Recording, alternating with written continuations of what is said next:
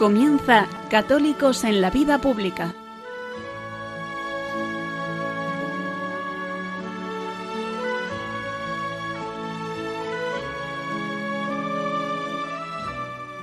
Un espacio dirigido en Radio María por Luis Zayas.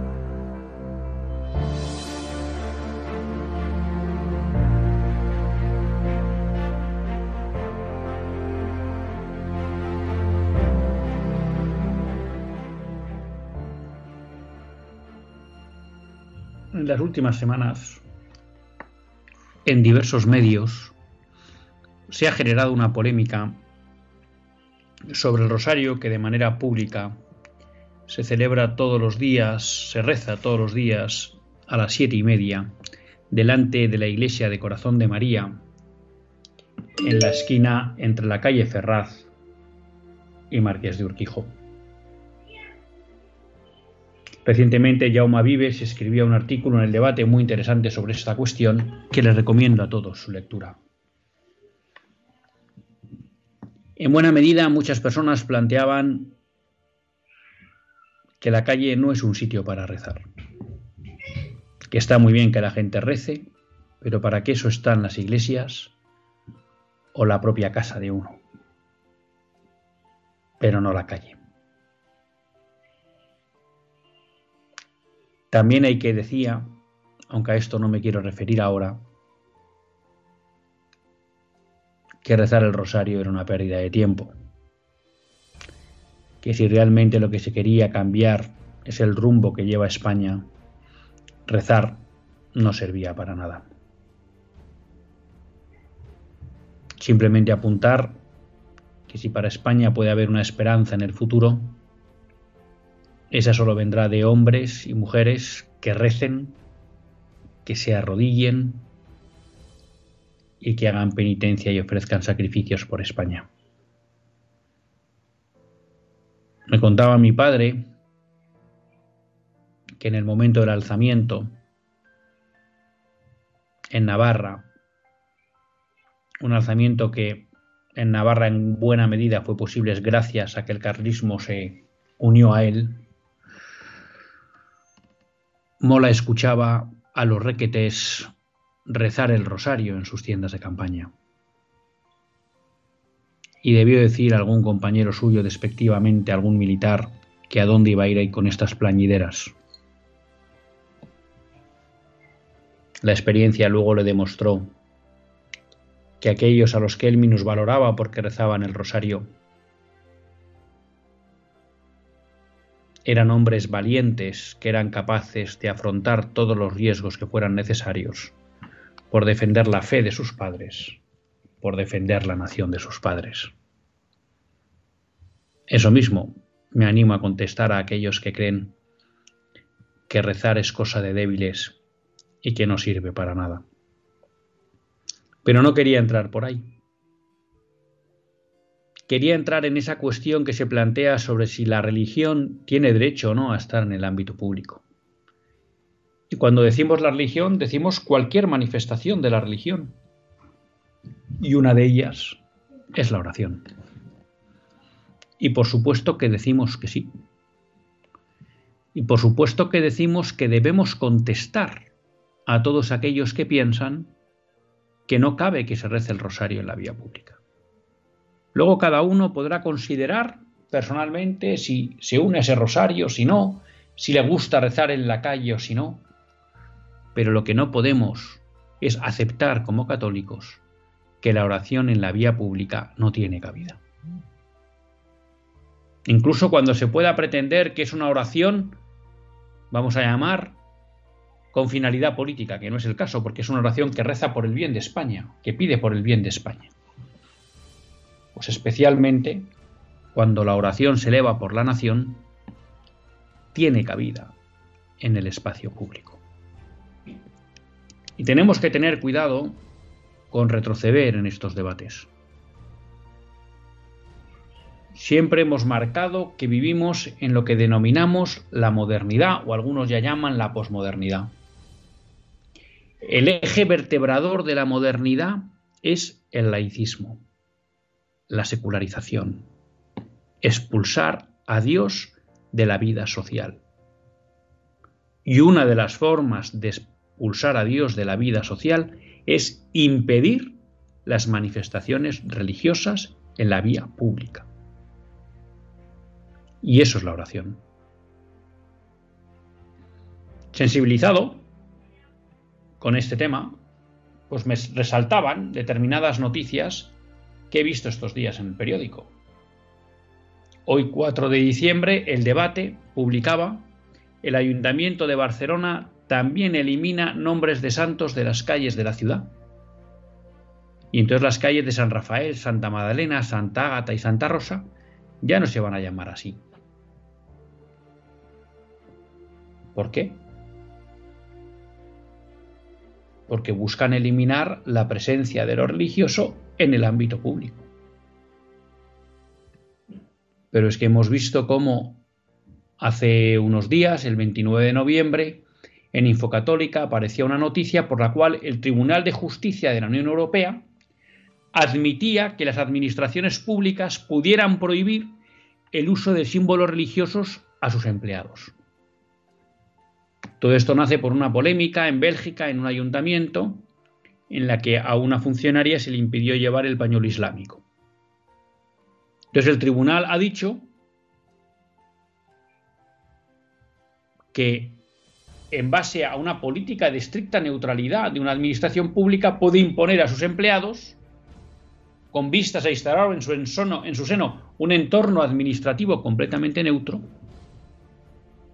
la prohibición de llevar elementos religiosos, símbolos religiosos.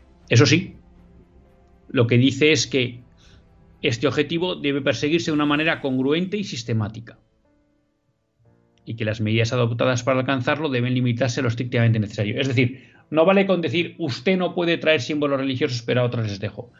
Tengo que prohibir a todos mis funcionarios que no traigan símbolos religiosos. ¿Qué es esto?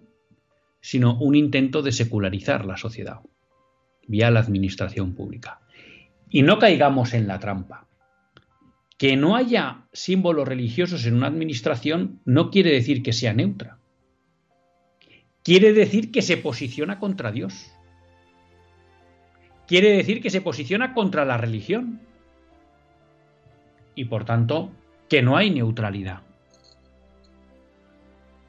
Esto nos recuerda las batallas que ha tenido que dar muchas familias para impedir que en muchos colegios públicos desaparecieran los crucifijos de las aulas de sus hijos. Porque ellos querían que se educaran en un entorno donde estaba presente la cruz de Jesucristo.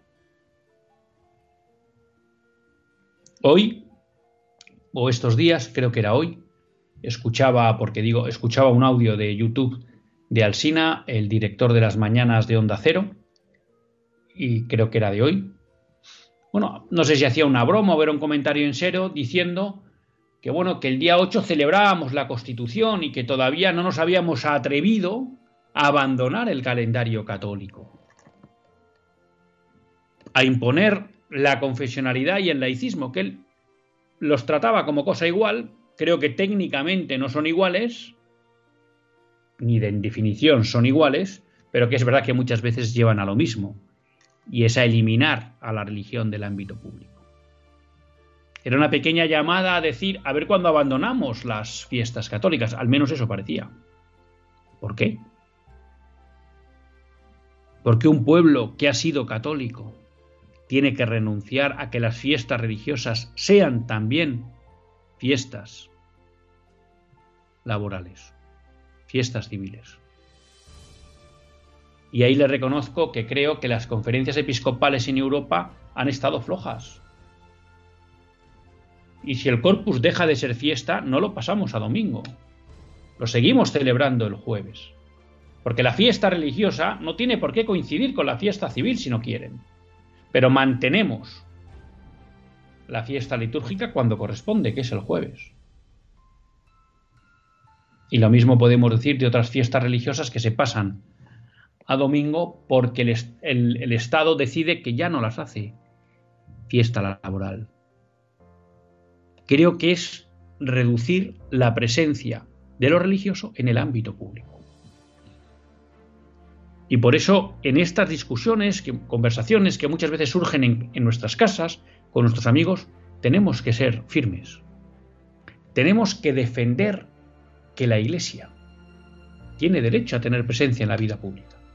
Que el hecho religioso, que la oración, tiene derecho a estar presente en la vida, en la vida pública. Que las manifestaciones religiosas, como puedan ser los nombres de santos en las calles, tienen derecho a estar en la vida pública.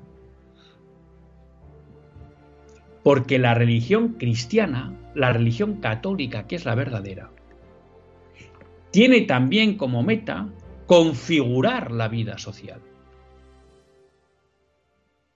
Y porque aunque esa minoría católica no tenga la capacidad para configurar la vida social, sí tiene el derecho de manifestar públicamente su fe. Por tanto, no caigamos en las trampas de los debates.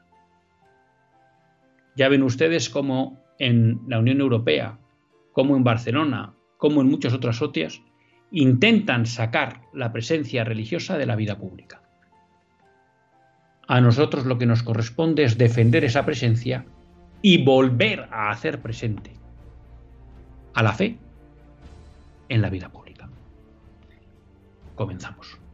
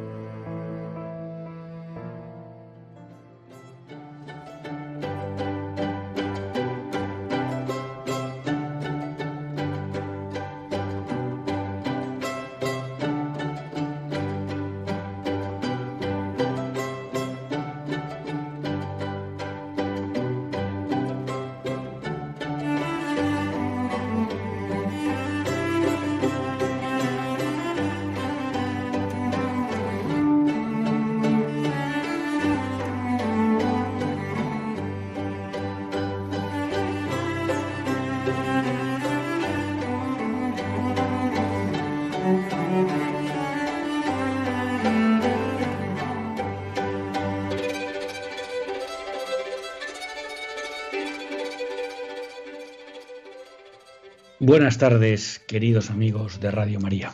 Un lunes más volvemos fieles a la cita con todos ustedes en los estudios centrales de Radio María. Un lunes más para hacer este programa, Católicos en la Vida Pública. Programa que, como todos ustedes saben, no es más que una reflexión pausada sobre la actualidad nacional e internacional. Una reflexión que tratamos de hacer siempre desde la óptica del magisterio de la Iglesia y su doctrina social esa iglesia que no nos cansaremos de repetir, que es madre y maestra.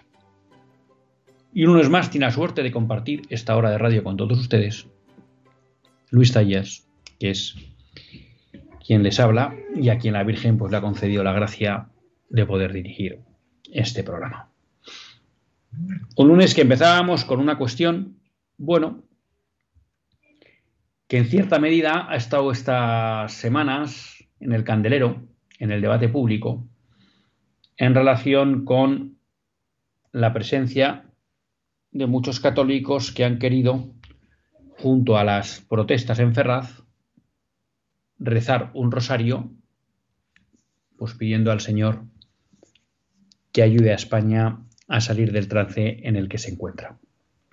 Y eso ha dado pie a críticas, en el sentido que unos decían que no sirve para nada, otros que la calle no está para rezar, bueno, pues a mí me parece que en todos esos debates tenemos que mantenernos firmes, porque en el fondo, más allá de la intención concreta de las personas que hacen estas afirmaciones, están en un contexto marcadamente laicista ¿eh? como hemos visto con esa noticia de Barcelona que quita los nombres de santos de las calles, esa noticia de, de Bruselas que va a permitir prohibir los símbolos religiosos en las administraciones públicas. Bueno, está enmarcada dentro de un contexto cada vez más generalizado y me atrevo a decir cada vez más intenso de secularización de la vida social que pasa por, como decimos siempre, eliminar toda presencia religiosa en la vía pública, entre ella la presencia de personas rezando. ¿no? Hemos visto también en los últimos meses cómo algunas personas en Inglaterra han sido detenidas por hacer oración interior delante de, delante de abortorios. Y por tanto creo que no tenemos que despistarnos en el sentido de pensar que esto es un debate poco importante. Creo que lo que hay detrás es mucho y mucho es lo que está en juego. Hoy tenía dos temas fundamentales para tratar con ustedes. Vamos a ver si soy capaz de hacerlo bien, porque luego, ustedes que me conocen bien, yo me enrollo como las persianas y a veces se me va el programa. Quiero meter una sección, a ver si soy capaz de ordenarlo, todas estas semanas, estas próximas semanas, para ir tratando de forma breve cada día pero completando el conjunto del libro, un libro que leí en su momento y que me gustó mucho y que se titula Es justo y necesario. ¿Por qué el futuro de la civilización depende de la religión verdadera? Es un libro escrito por Scott Hahn, que creo que a muchos le sonará, por aquel es un converso del protestantismo, no me acuerdo de qué rama del protestantismo, eh, y por Brandon McKinley. La verdad que es un libro que me pareció muy interesante y sobre todo además eh, me gustó que en un tiempo como es este primer tercio del siglo XXI, en donde se ha producido una fuerte secularización incluso dentro de la propia Iglesia Católica, hubiera un, un, par de autores que salían reivindicando la necesidad de la religión verdadera, de la religión católica, para el futuro de la civilización. Entonces me propongo en los próximos programas, me imagino que será una serie larga, pues dedicarle todos los días un breve momento para tratar de manera secuencial los diferentes aspectos que va tratando el libro. Pero antes de, empezar ahí, yo querría traer a colación un tema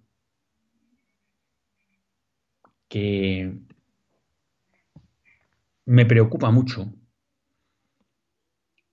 que creo que es una batalla que en general estamos enfocando mal, perdónenme que hable así,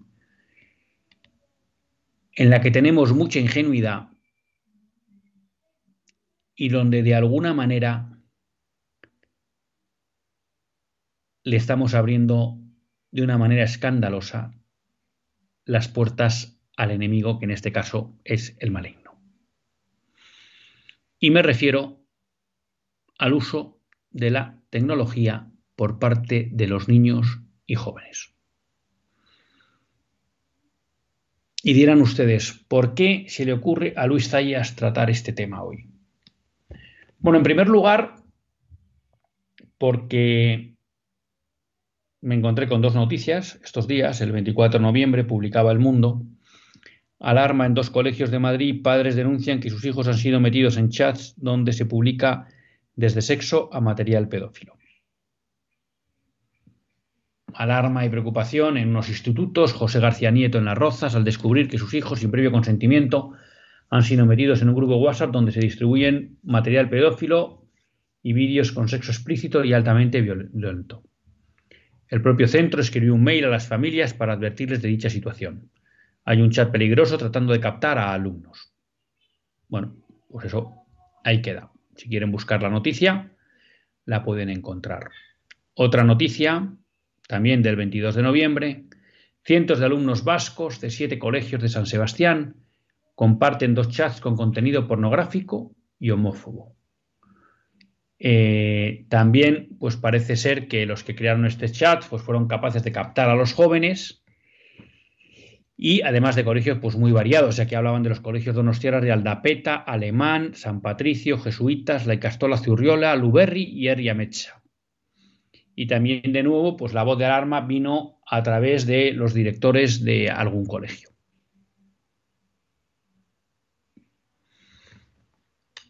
La semana pasada, pues también me pasó que una persona, buen amigo, me comentó una experiencia trágica que había vivido de cerca, como una serie de jóvenes, eh, pues a través del móvil acababan entrando en determinados lugares, veían determinados contenidos y en muchos casos pues vivían en una permanente tentación del suicidio.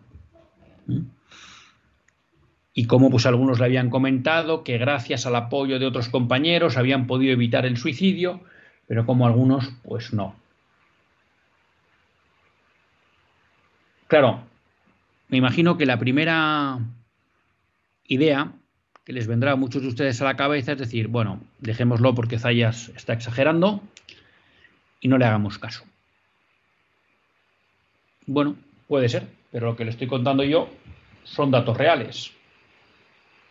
Dos institutos en Madrid, siete, siete colegios en Guipúzcoa, una persona que me comenta una experiencia directa de suicidios en relación con los móviles y los contenidos que se han alcanzado desde esos móviles. Y esto es lo que sabemos. ¿Y por qué quiero tratar esto? Porque ahora también parece ser, gracias a Dios, que la sociedad española empieza a despertar y empieza a haber movimientos como uno que ha habido, creo que es en el entorno de Barcelona, donde hay cerca de mil padres que están pidiendo crear un barrio sin móviles. Hay un movimiento que está recogiendo firmas para que se prohíba por ley el acceso a los móviles hasta los 16 años, creo que es en el ámbito escolar. Me cuentan de experiencias de padres que dentro del colegio, los colegios están empezando a movilizar para concienciar al resto de padres de la clase de sus hijos a que no les dejen los móviles y las tablets. Luego hay un despertar y queremos colaborar a este despertar. ¿Y por qué digo esto? Porque creo que muchas veces o no somos o no queremos ser conscientes del peligro que tienen los móviles. Y cuando hablo de móviles hablo de smartphones estos móviles que permiten el acceso a las redes sociales, al WhatsApp, eh, a, a Internet. Porque entregar eso a nuestros hijos supone dos cosas. Abrirles la puerta a la inmoralidad. Y uno dirá, bueno, pues también pueden buscar las revistas pornográficas en los kioscos, etc, etc. Miren, yo he vivido en la época en que no había móviles, cuando yo era joven. Buscarse una revista pornográfica no era fácil. Algunos las tenían, a lo mejor las enseñaban en el cole, pero la gran mayoría no estábamos en ese mundo. Hoy, noticia de ABC, uno de cada cuatro jóvenes ve porno muy violento antes de los 12 años. El 12,6 de los españoles de 16 a 29 años dice consumir a diario pornografía. Tres de cada diez lo hacen semanalmente. Con lo cual estamos hablando de que un 44% de los españoles entre 16 y 29 años ve pornografía al menos tres veces a la semana. Y eso, queridos amigos, solo es posible gracias a las redes e Internet y a las redes e Internet se accede a través de un móvil, de una tablet o de un ordenador. Y no solo eso, los que promueven la pornografía, los contenidos pornográficos, son plenamente conscientes de qué estrategias pueden seguir para captar a estos jóvenes porque también está estudiado que la mayoría de estos jóvenes, la primera vez que se encuentran con la pornografía, no la han buscado. Les ha aparecido.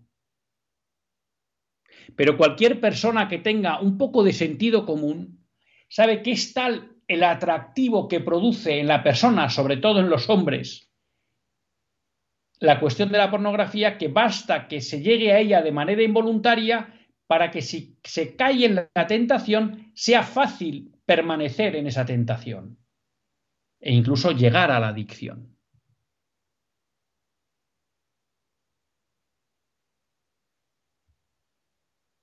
Por tanto, cuando les damos un móvil, un smartphone o les dejamos el ordenador de manera indiscriminada, o les dejamos un acceso libre al ordenador, les estamos abriendo la puerta a contenidos perniciosos que pueden destrozar su capacidad de ser felices y les estamos abriendo la puerta a que sean vulnerados por todos aquellos que promueven la pornografía y la pedastria, que saben perfectamente cómo tienen que hacer para captar a estos chicos.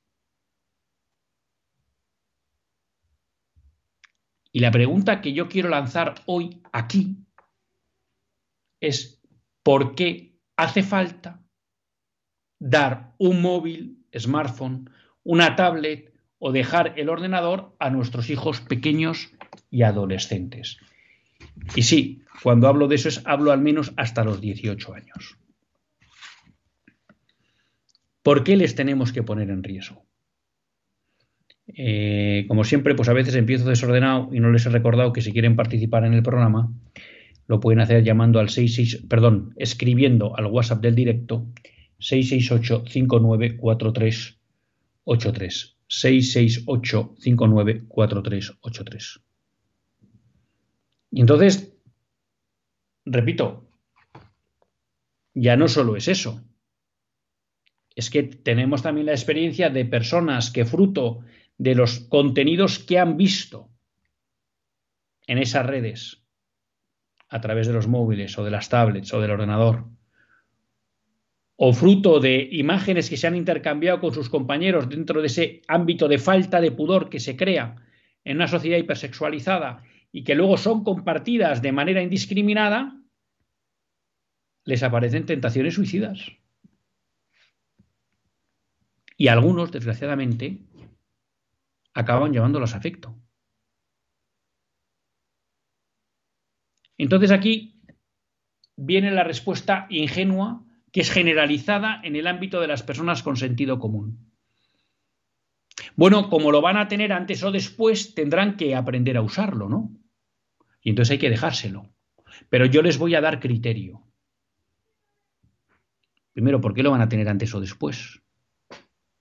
Bueno, no, porque si van a salir, porque tal, para que me puedan llamar, bueno, dales un móvil de los antiguos de los que no tienen acceso a Internet ni a redes sociales. Un móvil para que te llame si tiene un problema o para que tú le puedas llamar y ver dónde está localizado. Bueno, pero es que como algún día lo tendrá, le tengo que enseñar a usarlo. Bueno, que le tengas que enseñar a usar algo o dar criterio no quiere decir que lo tenga que usar. Sobre todo cuando los riesgos a los que está sometido son muy fuertes. Todos vamos a conducir antes o después en nuestra vida. Y a nadie nos dan un coche con 12 años, ni con 14, ni con 16, sino hasta los 18. ¿Y por qué no nos han preparado con 12 años para conducir?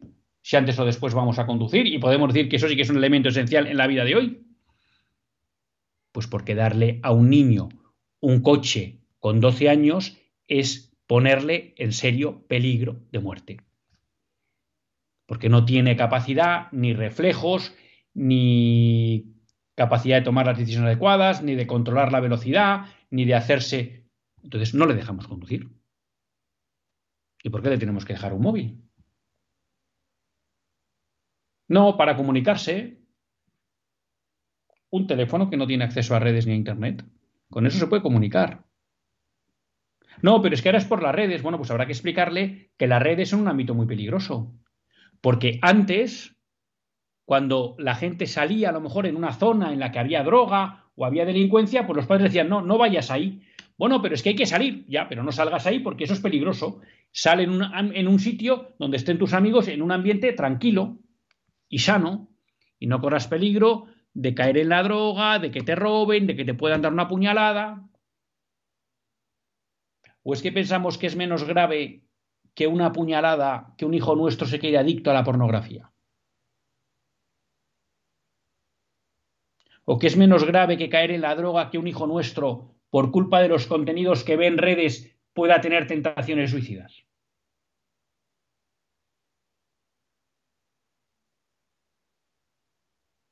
¿Por qué somos tan ingenuos a la hora de dar carta blanca al enemigo para que entre en el corazón y destroce la inocencia de nuestros hijos?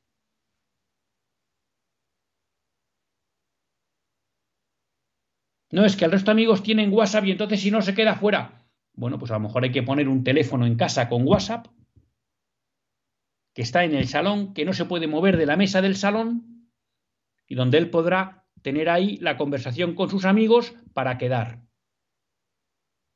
Eso si el resto de padres siguen sin enterarse de la jugada. Y él sabrá que ese es un chat con acceso para cualquier miembro de la familia. Y por tanto podremos limitar mucho el daño que le puedan hacer el acceso a las redes y demás, porque sabe que ese WhatsApp es público. Es mucho lo que está en juego. No seamos ingenuos. No caigamos en ese en esa trampa que me parece a mí que es lo de como lo tendrán, les tengo que enseñar a usarlos. Perdóneme, no conozco a ningún padre enseñando a un hijo con 12 años a usar un coche porque va a conducir a los 18. Cuando tenga 18 años, entre otras cosas porque ya legalmente no se le puede prohibir nada, y ya tenga criterio claro de cómo son las cosas y tenga capacidad de hacer valer ese criterio y tenga fuerza suficiente para decir que no a las tentaciones que aparecen en el ámbito de las redes, y aún así el riesgo siempre existe, pero bueno, también hay un momento que la vida es riesgo. Pero una cosa es que la vida sea riesgo y otra cosa es que tenga que someter a mis hijos al riesgo de la vida cuando no están preparados. Por eso les educamos y por eso la etapa de educación es una etapa también en la, que les protegemos y no les dejamos solos, porque todavía no tienen capacidad para hacerse valer solos. Y el drama de esto es que aunque con la misericordia de Dios siempre hay marcha atrás, muchas veces ya no hay marcha atrás.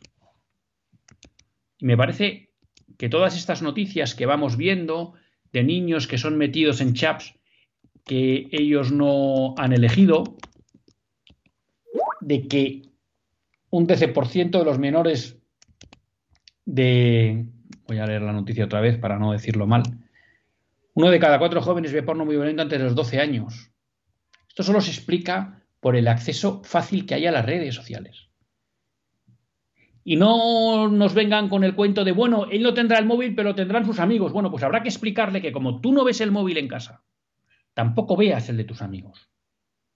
Y si desgraciadamente ve el de sus amigos, por lo menos será mucho menor el tiempo que pueda ver el de sus amigos que el que tiene él, que estará todo el día con el móvil. Y sí, ya sé, es difícil ponerle puertas al campo, pero hay muchas que se pueden poner. Y habrá otras que no podremos cerrar, como el móvil de los amigos, bueno, pero será mucho menos tiempo. Entonces, les animo a estar atentos con esta cuestión, a tomársela con seriedad. Porque desgraciadamente de esto depende el futuro y la felicidad de muchos de nuestros hijos y nietos. Vamos a hacer una breve pausa y continuamos con el programa.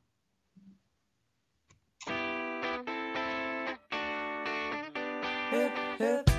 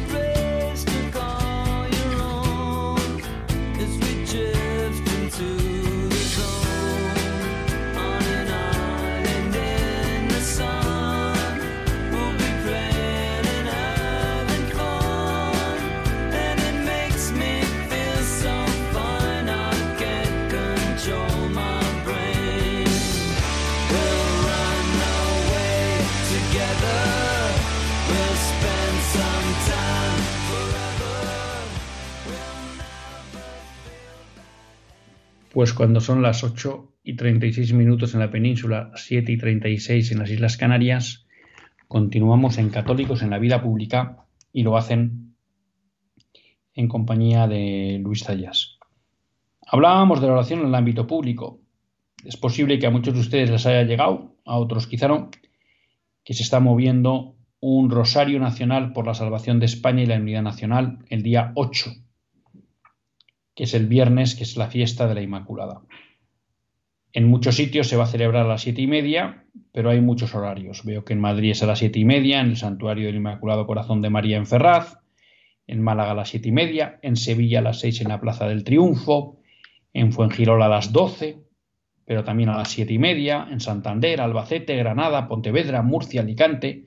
Bueno, hay un montón de ciudades donde se están organizando grupos para eh, rezar el rosario por la unidad de España y por España el Día de la Inmaculada. Les animo a que busquen en Internet y traten de informarse si en su em, ciudad pues hay ese, hay ese rosario.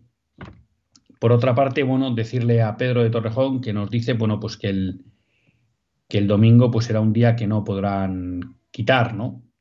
La festividad del domingo. Bueno, yo que nos la puedan quitar desde un punto de vista civil, pues no lo sé porque puede pasar cualquier cosa. Lo que creo es que ahí, pues efectivamente los católicos tendremos que dar, todos los cristianos, el do de pecho en decir, oye, para nosotros el domingo es el día del Señor y es el día dedicado al Señor y ese día no se trabaja, ¿no?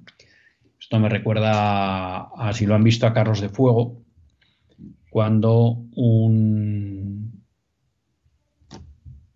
un corredor de la iglesia escocesa protestante en las Olimpiadas de París, pues de repente descubre, era uno de los favoritos para los 100 metros lisos, descubre que las calificaciones son en domingo.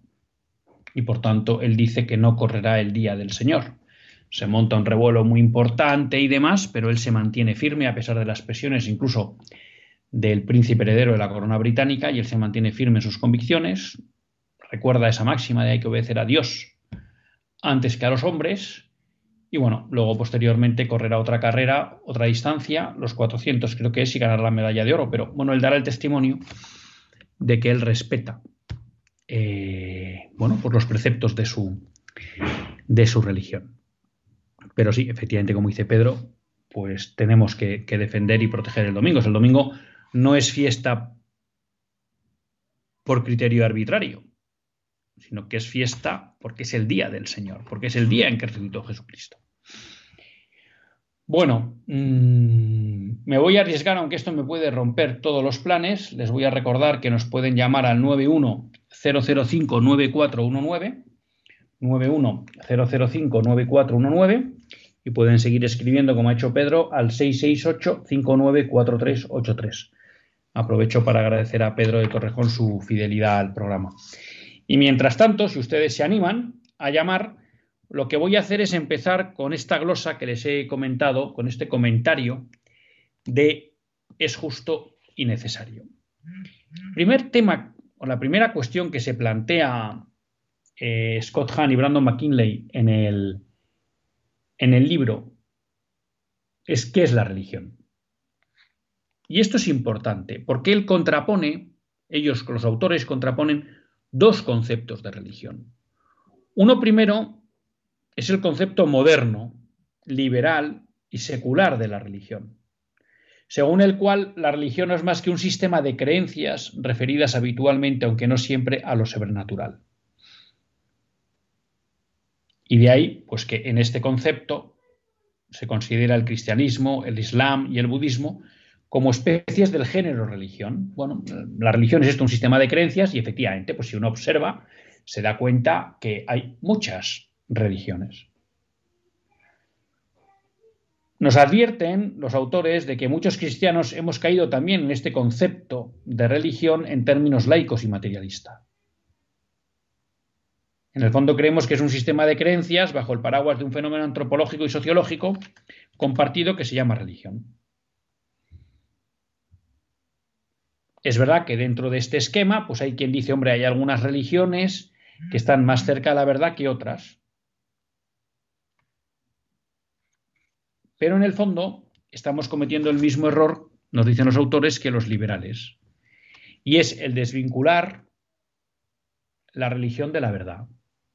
Los liberales cometieron el error de desvincular la libertad de la verdad y cuando hacemos esta especie de análisis fenomenológico de lo que es la religión, un sistema de creencias que vemos que se suele dar en las comunidades humanas, pues ahí estamos cayendo en la misma trampa que nos ha hecho el liberalismo con la libertad. Desligamos religión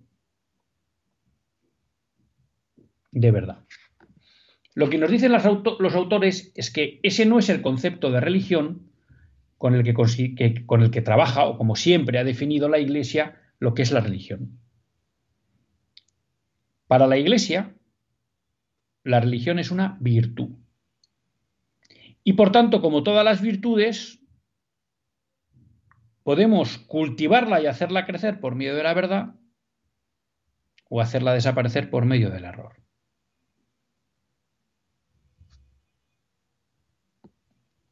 Como vienen a decir los autores, de una manera me parece que contundente y muy interesante, y por eso quiero compartirla con todos ustedes, no se puede afirmar en el sentido moderno que existen varias religiones. Solo hay una religión, la virtud por la cual hacemos justicia al único Dios que nos ha creado y nos salvó. Es decir, la religión no es un sistema de creencias, la religión es una virtud.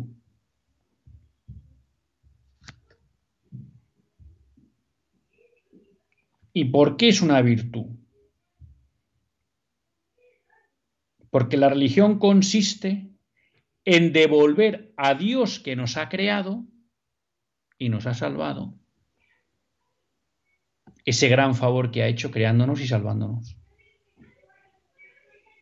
Por tanto, la religión es una virtud que pertenece al ámbito de la justicia,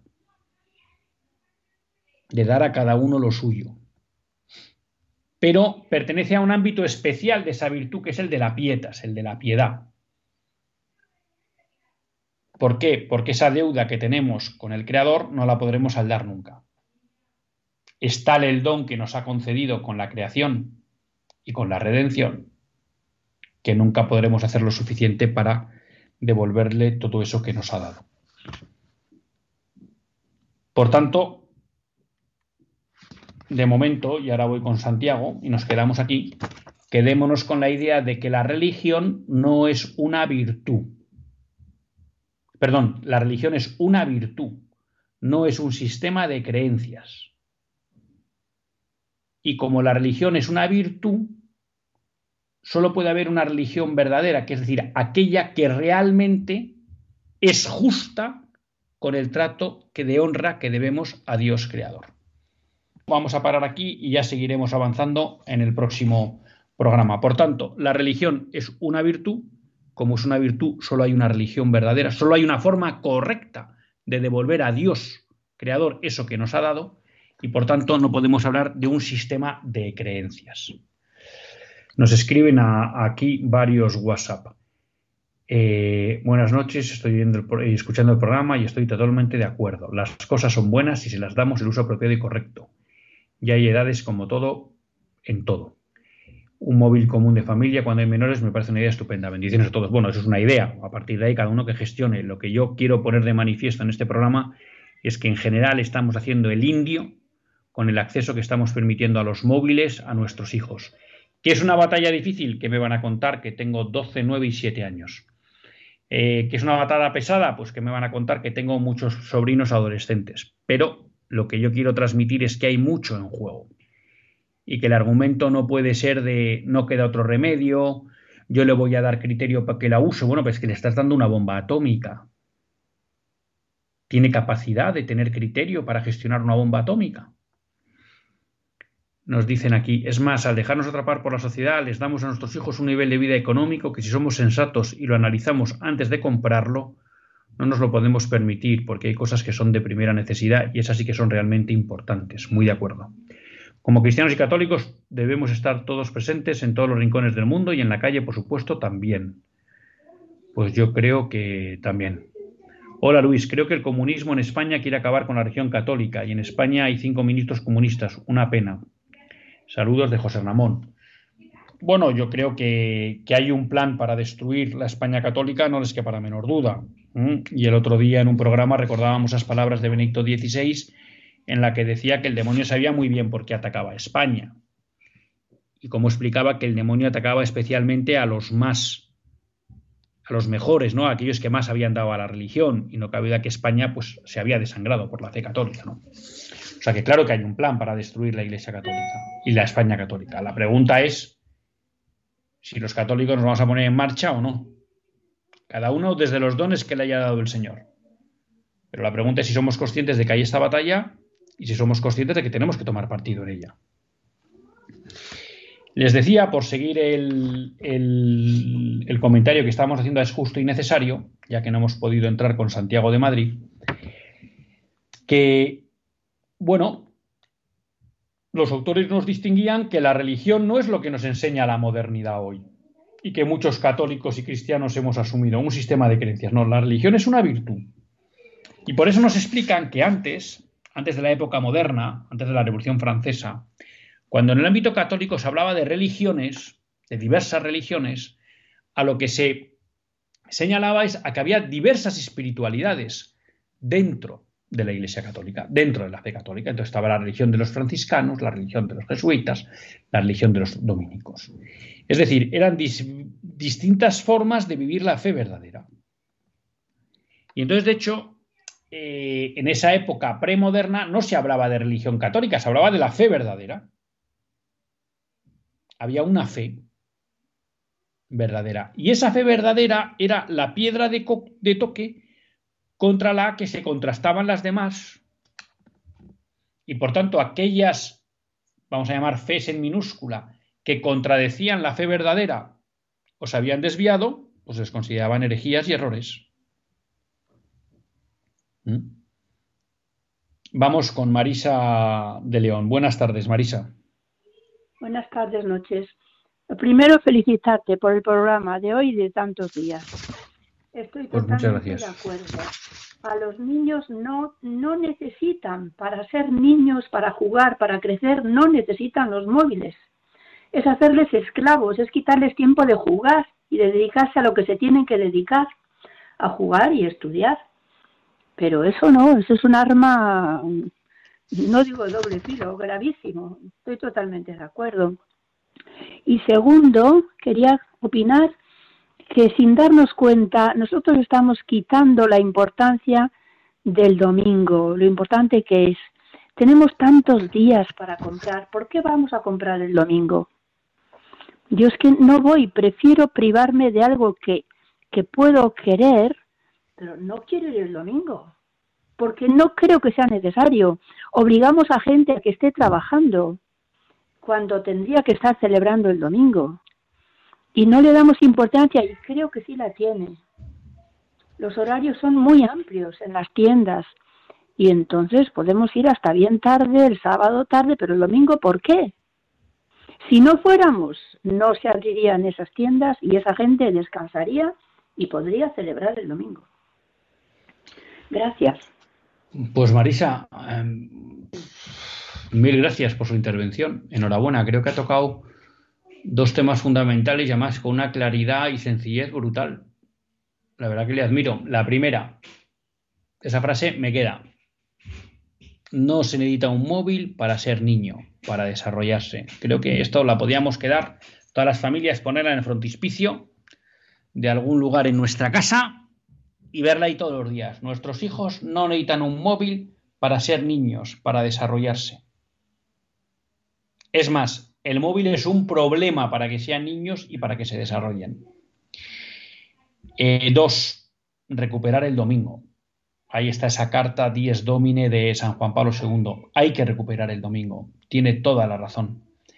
Yo no lo he vivido y tampoco he profundizado mucho en ello, ¿no? Pero personas mayores, mis abuelos, tal, pues te comentaban cómo antes el domingo efectivamente era un día en cierta medida de retiro, de descanso, de dedicar al Señor. Hoy lo hemos convertido en un día de ocio, en un día de compras. Ojo, cuando digo ocio, el ocio es descansar del trabajo. Desde ese punto de vista está bien que sea de ocio, pero lo hemos convertido en un día de diversión, en el que hay que hacer actividades. Y no es que eso está mal, pero la realidad es que no vivimos ese día centrados en el Señor. Yo hago examen de conciencia muchas veces de mis domingos y al final la única diferencia con un día normal es que hemos ido a una misa más larga, porque tenemos la costumbre de ir a misa todos los días. Entonces, que la misa de ese día tiene sermón. Eso no puede ser la diferencia del domingo. O que ese día hay misa, no.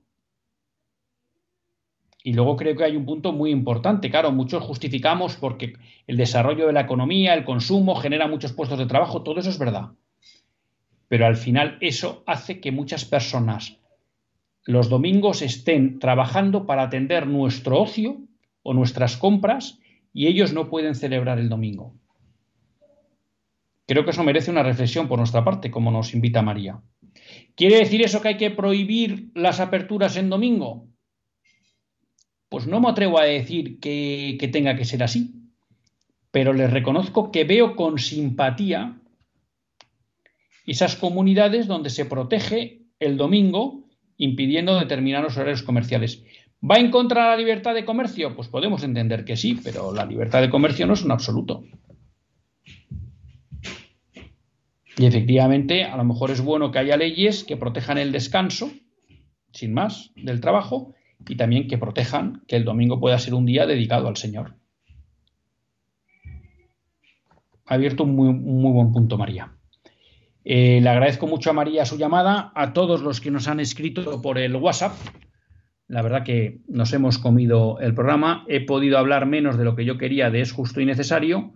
De momento nos quedamos con la idea de que la, la religión es una virtud, no un sistema de creencias, que consiste en devolver a Dios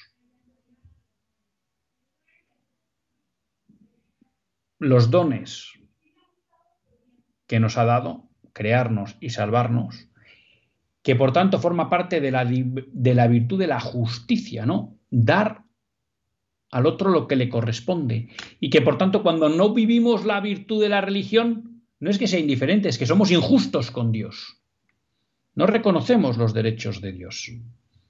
Bueno, aquí tengo un WhatsApp muy, muy largo y ya con esto acabo. Buenas noches. Sobre la pornografía de los menores, creo que es una auténtica corrupción de menores. Creo que sinceramente se debería tomar como un delito y que la Fiscalía o el organismo competente debería velar por el bien de los menores. Están abusando de ellos y lo consentimos por omisión. Yo tengo tres hijos, el pequeño de 14 es algo que me toca directamente. Me parece tan terrible que ataca la inocencia y sensibilidad de los niños. ¿Cómo podemos los padres estar tan ciegos, sordos, insensibles? Bueno, pues estoy de acuerdo con ella. Eh, aquí nos dicen que rezan por nosotros desde 40 días por la vida. Pues sí, y alguien me dice otro WhatsApp que no entiendo, por eso no lo leo. Rezamos por la vida. Pues sí, mire, este sábado, este día, este viernes, día 8, la oportunidad de rezar por la vida y también por España y su unidad. Hasta el próximo lunes, si Dios quiere, que Dios les bendiga.